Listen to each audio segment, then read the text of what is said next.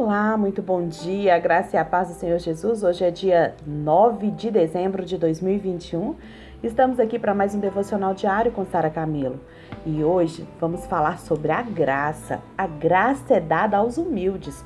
Ainda do, desse capítulo do livro do, do livro A Isca de Satanás do John Bevere, o capítulo Tudo que pode ser abalado será abalado. Então hoje vamos ver sobre a graça. Vamos ver o que né, o John Bevere vai nos ensinar aqui hoje, depois da gente aprender sobre a confiança no caráter de Deus, que tem a ver a graça com isso. Simão Pedro não mais se gabava de ser o maior. Ele perdeu a sua autoconfiança natural. Aquele abalo ali, né, em que ele nega Jesus, ele, ele é, é, perde a sua confiança, a sua autoconfiança via muito claramente a futilidade de sua personalidade forte. Foi humilhado e era agora um candidato perfeito para a graça de Deus. Deus dá a sua graça ao humilde. Aquele momento ali, Pedro não tinha nada de si, ele estava se sentindo fracassado. Então era nesse momento que ele ia receber da graça. A humildade, gente, é pré-requisito para a graça. Foi uma lição que queimou a consciência de Pedro quando escreveu sua epístola de 1 Pedro 5,5, lá em 5,5, que diz: Cingivos de to todos de humildade, porque Deus resiste aos soberbos, contudo, aos humildes ele concede a sua graça. Pedro, ele foi abalado a ponto de quase desistir, gente.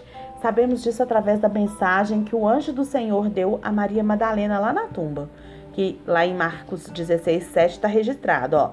Mas ide, dizei a seus discípulos e a Pedro que ele vai adiante de vós para a Galileia. Lá o vereis, como ele vos disse. O anjo enfatizou o nome dele, pois Pedro ele estava a ponto de naufragar. Deus ainda tinha sentado um fundamento nele ele não seria removido pelo abalo, e sim ele seria fortalecido por esse abalo que ele estava passando. Jesus, ele não só perdoou Pedro, como ele restaurou Pedro. E agora, o que havia sido abalado, ele estava pronto para ser uma das figuras centrais da igreja. Corajosamente proclamou a ressurreição de Cristo perante os responsáveis por sua crucificação enfrentou o conselho, não uma serva insignificante, mas um conselho. Com grande autoridade e ousadia, ele se posicionou diante de um conselho. A história relata que Pedro foi crucificado de cabeça para baixo após anos de fidelidade em servir. Ele insistiu em dizer que era indigno de morrer da mesma morte que o Senhor.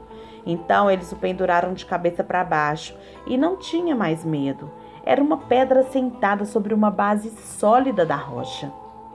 As tribulações dessa vida vão nos expor, vão expor aquilo que está em nosso coração. Mesmo que a ofensa seja contra Deus ou contra os outros queridos, as provações nos fazem ficar amargos contra Deus e os seus companheiros, ou elas nos vão fazer ficar mais fortes. Tudo vai depender da maneira como eu vou olhar para ela.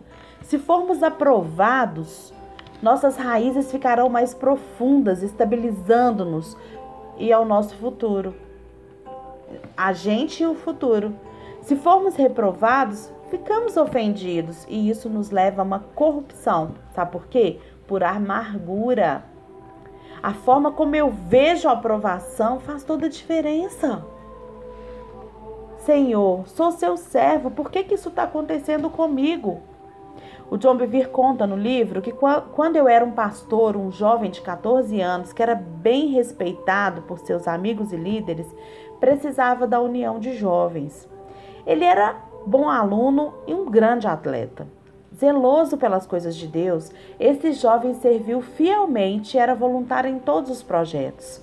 Saímos em uma viagem missionária na qual ele testemunhava para quase todos que encontrava.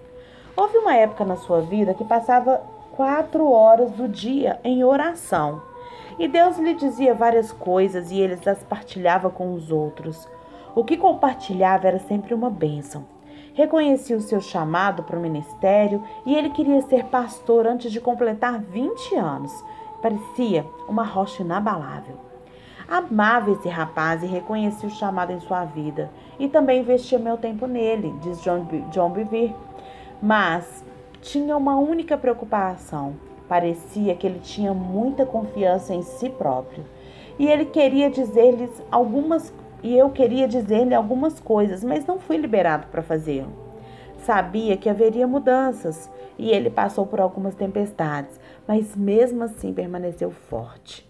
Algumas vezes eu questionava meu discernimento, né, quando o via resistir a essas severas provações que ele passou na vida. Alguns anos se passaram e ele se mudou e eu comecei a viajar em tempo integral. Mas ainda mantínhamos contato. Eu sabia que ele ainda passaria por um processo no qual seria moldado. E uma vez que isso aconteceria, não fazia ideia de que poderia ser, do que poderia ser, mas percebia que seria necessário para que o seu futuro se concretizasse. Esse seria um processo semelhante ao da peneira pelo qual Pedro passou. Quando esse rapaz tinha 18 anos, o seu pai teve câncer. Ele e sua mãe jejuavam e oravam, crendo que seu pai seria curado. E outros amigos se uniram a eles. Alguns meses antes, o seu pai tinha entregado a sua vida a Jesus. A condição do seu pai piorou e eu estava ministrando numa cidade no Alabama quando a minha esposa telefonou pedindo que eu ligasse para esse jovem com urgência. E eu o localizei e comprovei que precisava de alguém para encorajá-lo. Dirigi a noite toda após aquele culto, chegando à casa dele às quatro da manhã. A situação do seu pai era tão crítica que os médicos lhe davam apenas alguns dias de vida. Ele nem mesmo conseguia comunicar-se. O jovem tinha confiança de que o seu pai levantaria curado. E eu ministrei aquela família e fui embora. E algumas horas mais tarde, na manhã seguinte, recebemos um telefonema dizendo que as coisas pioraram. Lisa e eu imediatamente começamos a orar. Enquanto orávamos, Deus deu à minha esposa uma visão de Jesus ao lado da cama daquele homem, pronto para levá-lo para casa. Meia hora mais tarde, o jovem telefonou dizendo que o seu pai havia morrido. Parecia que ele era o mesmo jovem forte, mas aquilo era só o começo. E naquela noite ele ligou para alguns de seus amigos mais chegados para contar que seu pai havia morrido. E quando eles atendiam o telefone, estavam chorando. Ele ficou indignado com seus amigos, como seus amigos sabiam da notícia. Mas os seus melhores amigos, mas eles não sabiam. As lágrimas que eles davam eram por um dos seus melhores amigos que morreram no acidente de carro. Era em um único dia. Ele perdera o pai e um grande amigo. Ele começou a ser abalado. Ele estava confuso, frustrado e amortecido, e a presença de Deus parecia que se havia esquivado. Um mês mais tarde, enquanto dirigia para casa, esse jovem deparou com um acidente que acabara de acontecer. Ele tinha treinamento de, em primeiros socorros e por isso ele parou o carro. E todos os envolvidos no acidente eram amigos chegados, e dois morreram em seus braços enquanto ele tentava ajudar. Meu jovem amigo chegou ao limite. Ele passou três horas no mato, orando e clamando a Deus. Onde está o Senhor? O Senhor disse que seria o consolador e não tenho nenhum consolo. Parecia que Deus lhe havia virado as costas. Mas essa era, de fato, a primeira vez que a sua própria força falhara. Ele ficou com raiva de Deus. Por que o Senhor permitiu isso? Não estava com raiva do pastor, nem da sua família ou de mim. A sua ofensa era contra Deus. Estava sendo consumido pela frustração. Deus não se manifestara na hora de maior necessidade dele. Senhor, eu sou seu servo e abandonei muitas coisas para segui-lo. Orou. Mas o Senhor me abandona, me abandona, Senhor. Cria Deus. Ele cria que Deus lhe devia algumas coisas por tudo que ele largou para servir a Deus. E muitas pessoas, gente, experimentam mágoas e desapontamentos que são menos ou menores né, do que esses que ele passou. Muitos se sentem, se sentem ofendidos pelo Senhor, creem que Deus deve levar em consideração tudo que eles fizeram por ele. Estão servindo a Deus pelas razões erradas, e quem pensa assim está nesse mesmo caminho, servindo a Deus pelas razões erradas. Não devemos servir ao Senhor por aquilo que Ele pode fazer, gente, mas por, por quem ele é ou porque ou pelo que ele já fez por nós. Aqueles que ficam ofendidos não entendem completamente a grande dívida que ele já pagou para nos libertar. Esqueceram de que tipo de morte foram libertos. Enxergam através de olhos naturais e não espirituais.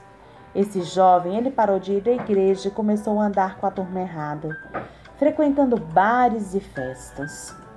E em sua, em, em sua frustração não queria ter nada a ver com as coisas do Senhor. Ele queria evitar qualquer contato com Deus. Não conseguindo manter esse estilo de vida por mais de duas semanas, porque o seu coração estava completamente convencido, mas mesmo assim recusou a chegar-se ao Senhor durante seis meses. E naquela época os céus pareciam de bronze.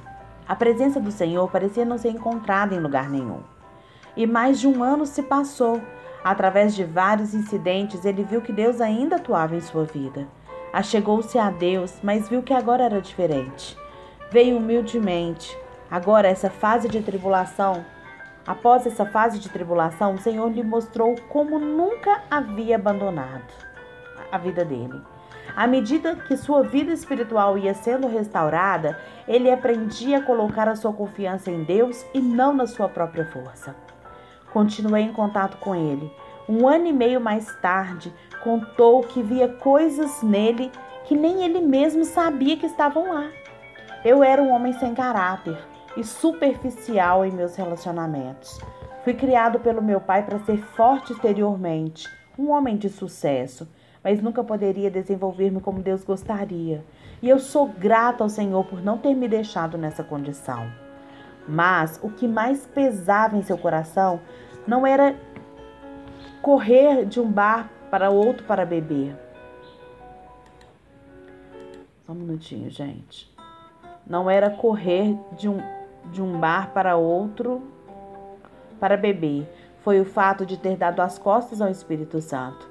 A minha comunhão com Ele está mais doce do que nunca agora.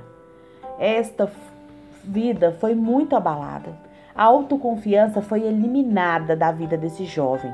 E esse jovem, ele tinha o mesmo fundamento que Simão Pedro. E ele não poderia ser tirado, porque o fundamento já fazia parte da sua vida. E em vez de construir sua vida e seu ministério no orgulho, ele agora passou a construir na graça de Deus. As ofensas, elas servem, sabe para quê? Para revelar as fraquezas e os pontos de tensão em nossa vida. E geralmente o ponto onde achávamos que somos fortes é onde se escondem as nossas fraquezas. Elas permanecerão escondidas até que uma violenta tormenta sopre a capa para longe. O apóstolo Paulo escreve em Filipenses 3:3, porque nós, nós é que somos a circuncisão. Nós que adoramos a Deus no espírito e nós gloriamos em Jesus, em Cristo Jesus e não confiamos na carne. Não podemos fazer nada que seja de valor eterno com a nossa própria habilidade, queridos. É fácil dizer, isso. Mas outra coisa é ter essa verdade profundamente arraigada em nosso ser. E como que essa verdade vai estar arraigada no nosso ser? Entendendo, tendo a palavra revelada no nosso coração. Entendendo que o Espírito Santo é uma realidade na nossa vida e que ele está em nós. Entendendo que não é pela nossa força que nós fazemos qualquer coisa entendendo que Deus ele merece toda a glória. Cuidado com as ofensas que têm entrado no seu coração contra Deus. A Bíblia diz que não são os grandes, as grandes coisas que destroem a fé, mas são as raposinhas, ou seja, são ali os bichinhos pequenininhos, os insetos, talvez, que entram no nosso coração de forma sutil e vão congelando o nosso coração e vão trazendo ofensas para o nosso coração. O fato de Deus me amar não me dá, não me dá condição, gente, de perder tempo com ressentimentos. Pense sobre isso.